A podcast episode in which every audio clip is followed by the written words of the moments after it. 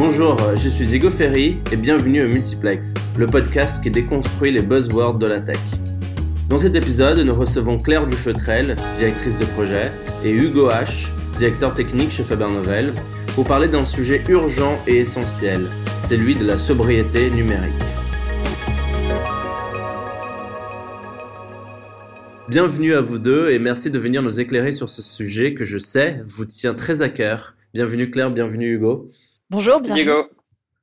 Alors pour commencer, une question évidente.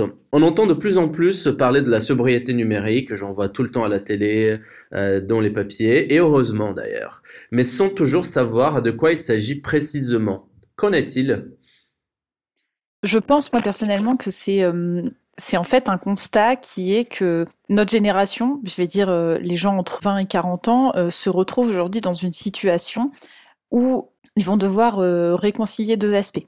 La tech nous a tous énormément aidés pour énormément de choses. On utilise le numérique dans nos vies en permanence et en même temps, on commence à avoir des doutes sur les risques que peuvent représenter le numérique aussi bien risques environnementaux, parce qu'on parle de plus en plus des, désastres environnementaux qui sont induits par le numérique, et puis aussi parfois bah, des risques euh, sociaux, euh, des risques psychiques. On parle souvent des écrans chez les enfants, des choses comme ça. Et en fait, on se retrouve dans cette incongruité où on nous dit que le numérique, c'est très mal, et en même temps, on en profite tous énormément et on ne pourrait plus s'en passer.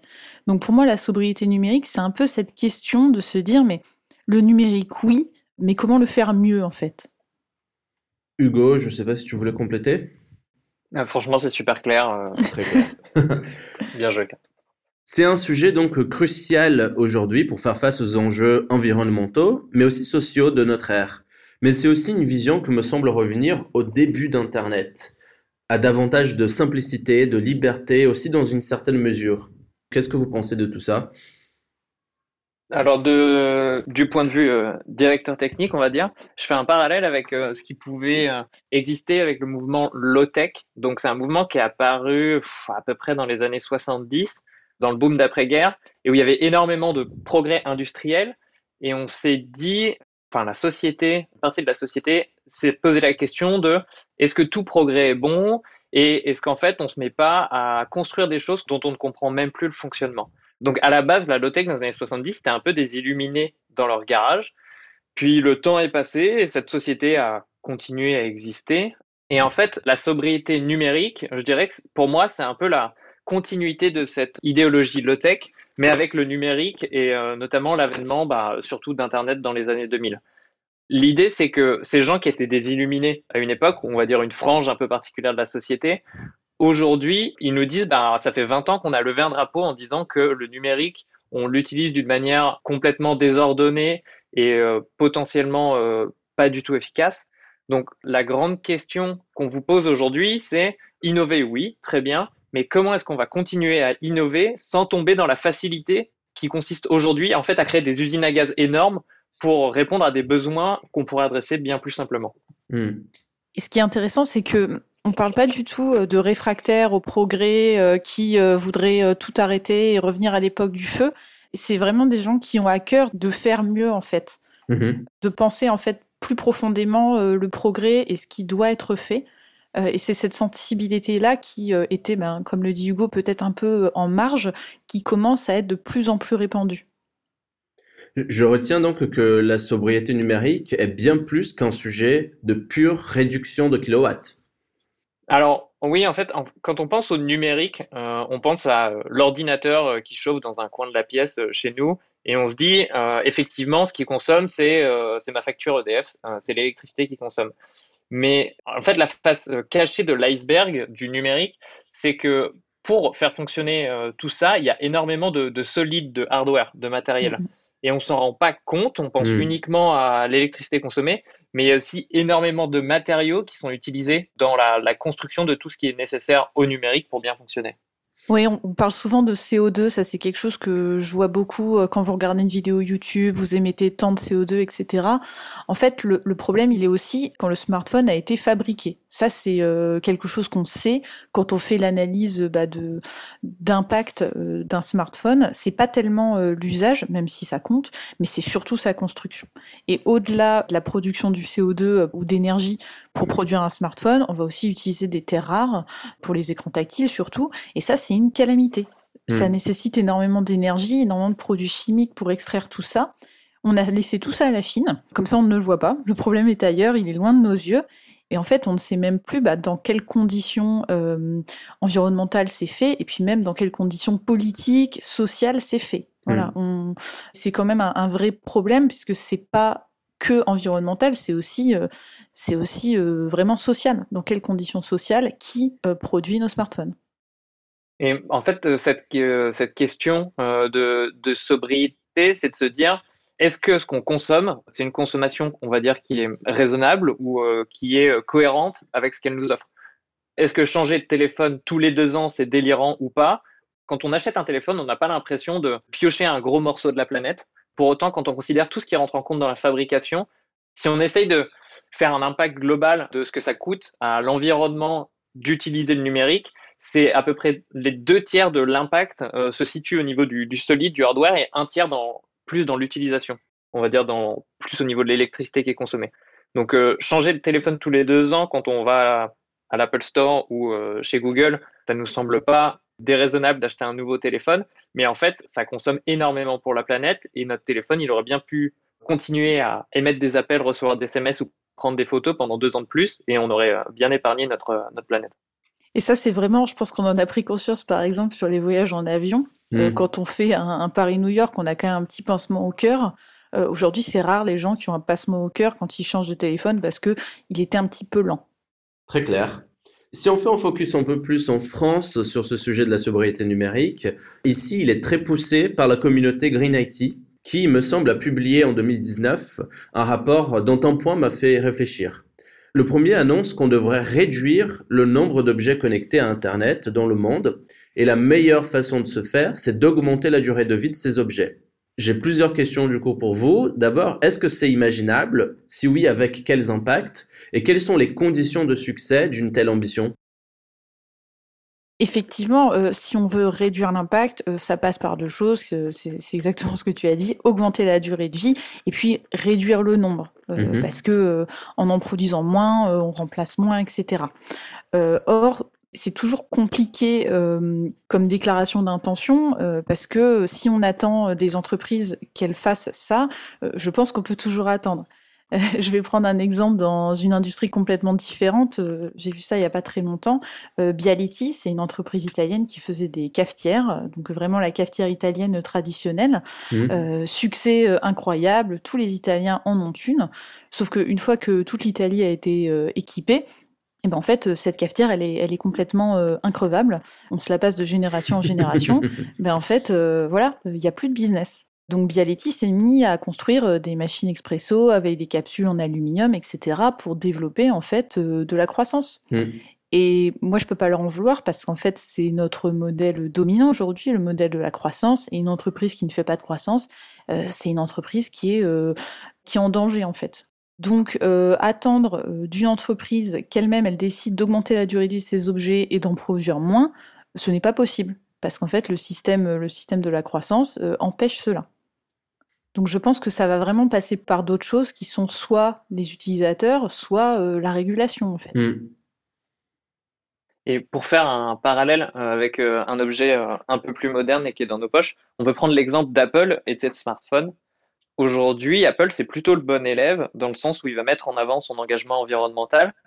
Et on parlait euh, de deux aspects. Un qui était augmenter la durée de vie des objets existants et de l'autre côté, en vendre, euh, en produire moins. Mm-hmm. Alors, du côté de prolonger la durée de vie, Apple est plutôt un bon élève parce que si on regarde leur mm-hmm. support des anciens téléphones avec les nouveaux systèmes d'exploitation, il peut remonter jusqu'à 6, 7, 8 ans, qui va quasiment être on va dire, la durée de vie euh, matérielle du téléphone, dans le sens où au bout de 6, 7, 8 ans, la batterie, l'écran commence vraiment à souffrir de, l'usage et du temps.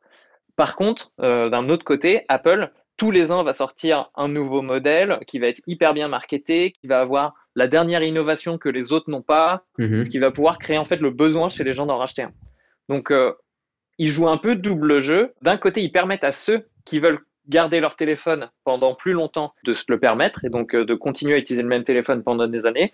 Mais de l'autre côté, ils ne se refusent pas non plus à, toute une frange de la population qui, elle, s'intéresse seulement aux derniers gadgets et euh, ils profitent de cette partie de la population-là pour faire sa croissance et euh, pour faire sa marge. Ok. Et du coup, Claire, tu disais, ça viendra de la régulation ou des consommateurs? Et justement, ces consommateurs, les utilisateurs, est-ce que d'après vous, ils sont prêts à accepter des expériences qui peuvent paraître dégradées? C'est compliqué, hein. Hugo le disait, euh, c'est pas évident aujourd'hui. On n'achète pas un iPhone, on n'achète pas un produit Apple en se disant que c'est un produit euh, durable, qu'on va garder toute sa vie, qu'on va transmettre à ses enfants, à ses petits enfants. C'est pas du tout ça. Aujourd'hui, on achète un produit Apple pour, euh, pour l'image, pour la beauté technologique, pour plein de raisons, mais c'est rarement pour sa durabilité. Donc euh, malheureusement, les consommateurs qui ont pris conscience de cette urgence de la sobriété numérique, ils sont quand même encore un petit peu marginaux. Puis même quand on essaye de le faire, c'est difficile parce que toutes les informations ne sont pas disponibles. Enfin vraiment, c'est quasiment un sacerdoce d'être complètement euh, sobre euh, énergétiquement parlant, numériquement parlant. Mmh Donc la question, elle est vraiment, c'est la quadrature du cercle. Si on veut, les consommateurs ne sont pas toujours vers du plus, et en même temps, euh, nous consommateurs, de plus en plus, on demande aux, entreprises d'être euh, plus sobres, plus éco-responsables, mais on ne veut pas payer plus cher, on ne veut pas en avoir moins. C'est très très compliqué comme équation en fait. Alors, quels sont les impacts pour les entreprises? Que peuvent-elles ou doivent-elles faire? Aujourd'hui, les, entreprises, en fait, les consommateurs attendent d'elles que ce soit euh, les entreprises qui innovent et qui leur permettent, euh, à service égal, euh, d'avoir un, un, impact diminué. Donc, de, en fait, d'implémenter ou de créer cette sobriété numérique à travers l'innovation et le progrès. Je peux citer un cas intéressant qui est celui d'un service de streaming qui, euh, vidéo qui justement souhaitait s'améliorer et s'investir dans ce sujet de sobriété numérique et a fait des interviews avec ses clients mhm. pour savoir en fait quelle était la meilleure démarche. Et il leur a mhm. dit, bah, par exemple, si on vous met à disposition une jauge avec le CO2 que vous consommez au travers de vos différents streams, qu'est-ce que vous en pensez? Et les retours ont été assez négatifs en disant que ce côté euh, culpabilisant de mettre les consommateurs face à leur impact réel était assez mal accepté et euh, en fait risquait de, de faire partir les consommateurs ailleurs. En fait, aujourd'hui, cette entreprise de streaming, ce qu'elle recherche, c'est réussir à offrir le même service. Donc, ça veut dire offrir du streaming avec la même qualité vidéo, mais en optimisant son fonctionnement interne pour réduire l'impact du streaming. Évidemment, il y a des progrès à aller chercher de ce côté-là, et c'est intéressant que l'entreprise fasse un premier pas, mais on, ne résolvera pas euh, la question de l'impact du numérique et de la sobriété tant que les consommateurs, eux aussi, ne feront pas un pas dans cette direction, je pense. Voilà, et puis il y a vraiment euh, la prise de conscience, si elle est faite euh, un peu à marche forcée ou, de manière euh, culpabilisante, malheureusement, je, pense que ça ne fonctionnera pas. Sauf si toutes les entreprises se tapent dans la main et se mettent d'accord pour toutes le faire en même temps. Et bien en fait, ce que vous allez faire en tant que consommateur, c'est que vous allez simplement changer. Vous allez aller chez le concurrent et puis il s'en sera fini. C'est aussi simple que ça. Je comprends, merci. Alors pour finir, J'aimerais avoir votre avis sur deux questions au cœur de l'actualité. Mhm. D'abord sur la 5G, qui est présentée dans certains métiers comme une aberration qui poussera à une augmentation de la consommation de données. Sur ce sujet-là, quelle est votre vision? La 5G, au final, c'est qu'une technologie de plus, euh, comme il y en a plein d'autres. Et en soi, elle n'est ni bonne ni mauvaise. C'est vraiment euh, l'usage qu'on va en faire qui va, euh, qui va compter. Le problème principal de la 5G, c'est l'effet d'aubaine. Ça veut dire qu'on va la vendre comme étant le nec plus ultra ou ce que tout le monde doit avoir. Donc les gens vont se jeter dessus ou simplement acquérir, on va dire, la 5G ou payer un nouveau forfait ou acheter un nouveau téléphone qui permet d'accéder à la 5G. Alors qu'en fait, aujourd'hui, euh, ce que va apporter la 5G en termes de débit de téléchargement ou de latence, ça va être vraiment superflu pour la plupart des gens. Par contre, ce qui est intéressant avec la 5G, c'est que c'est la première fois qu'une génération de réseaux de téléphone, elle distingue plusieurs cas d'usage. Aujourd'hui, la 5G, en fait, il y a une 5G pour les consommateurs qui va donc mhm. optimiser le débit et la latence, mais comme je disais, aujourd'hui, ça va être assez peu utilisé parce que la 4G fonctionne déjà assez bien pour tous les services du quotidien comme le streaming. Mais par contre, il y a aussi la 5G pour l'industrie. Et ça, ça peut vraiment changer des choses et apporter un vrai bénéfice. Oui, parce que comme le dit Hugo, la 5G, c'est pas du tout euh, monolithique En fait, c'est simplement un moyen pour développer d'autres choses. Donc en fait, sur la 5G, on va pouvoir développer par exemple des frigos connectés.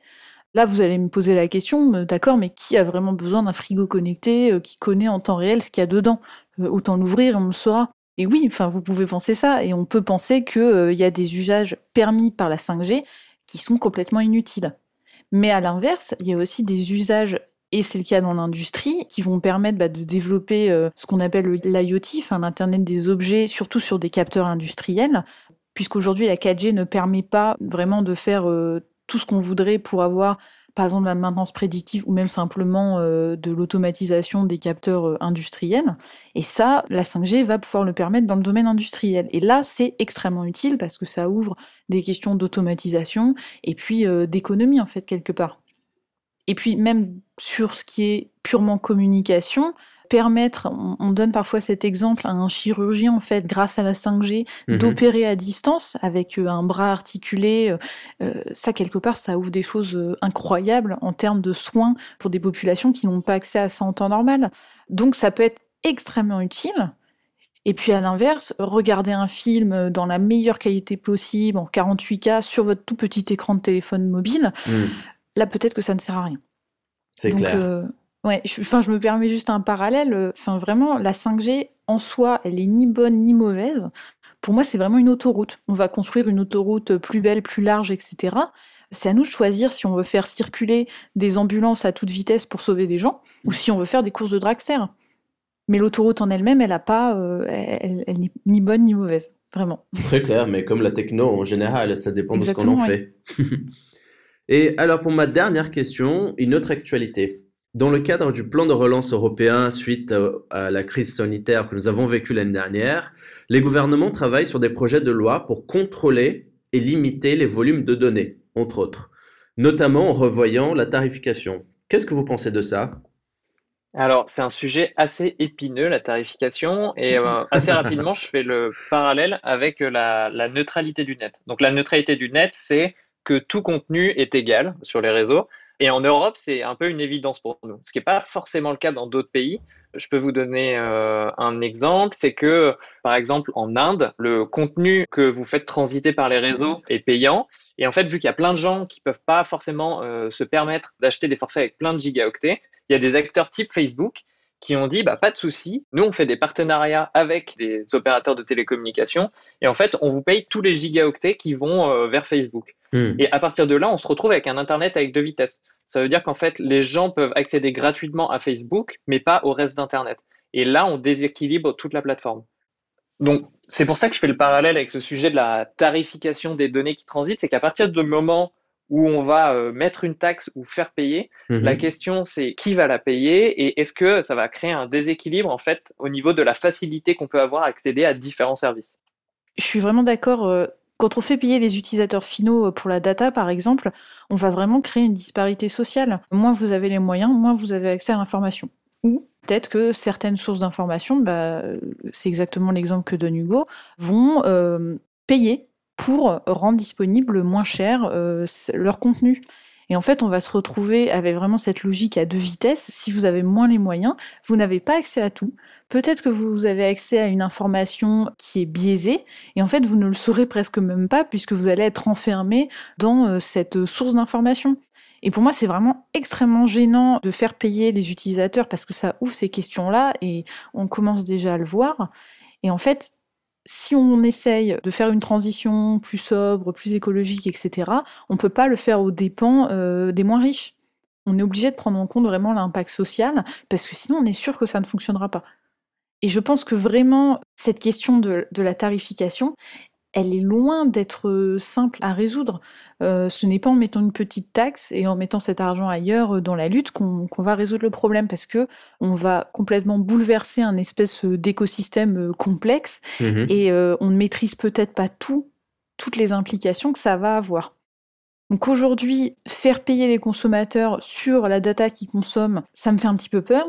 Faire payer les entreprises, c'est compliqué aussi, parce que qu'est-ce qu'on leur fait payer? Et puis, in fine, on sait que ça va retomber sur euh, les consommateurs. C'est vraiment pas si simple. Et même la question de la régulation, au-delà de la tarification, elle est moins évidente. On l'a vu, c'est extrêmement intéressant euh, le RGPD et puis même euh, les différentes lois qui sont aujourd'hui passées en Californie.